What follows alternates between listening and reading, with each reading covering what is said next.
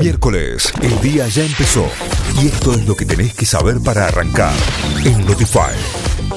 Vamos a las noticias. La canasta del súper aumentó casi un 55% en un año, empujada por el aumento de las frutas y verduras. La canasta básica alimentaria aumentó en agosto un 3,3% y llegó a 33.510 pesos para una familia tipo de cuatro integrantes. Con este número, el acumulado interanual es de 54,8%.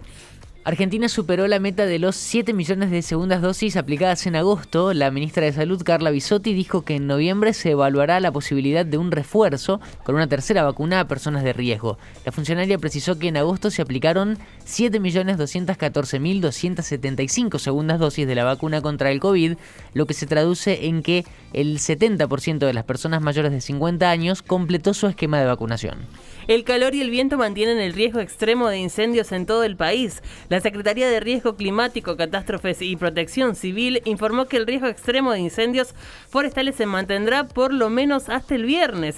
Las previsiones meteorológicas indican que habrá temperatura elevada, baja humedad relativa y vientos intensos con cambios de dirección. Créditos de ANSES, jubilados y pensionados pueden pedir hasta 200 mil pesos a tasas preferenciales. Los préstamos arrancan en un mínimo de 20 mil pesos y se pueden devolver en 24, 36 y 48 cuotas a una tasa del 29% anual, según informó el organismo. El monto de la cuota no puede superar el 20% de sus ingresos. Matías Culfas dijo que la industria del cannabis permitirá crear 10.000 puestos de trabajo o más. Funcionarios, investigadores, empresarios y activistas coincidieron ayer que la industria del cannabis de uso medicinal y del cáñamo industrial representa excelentes oportunidades para Argentina en el marco del primer Congreso Internacional de Cannabis y Desarrollo Productivo, organizado por el Ministerio de Desarrollo Productivo y encabezado por Matías Culfas.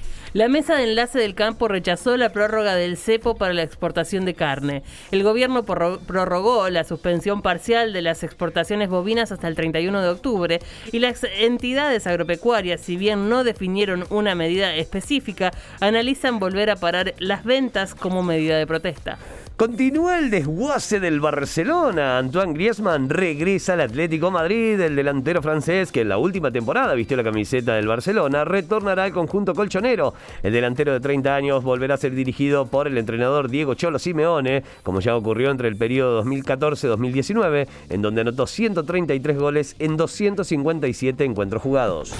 Notify, las distintas miradas de la actualidad para que saques tus propias conclusiones. De 6 a 9, Notify, plataforma de noticias.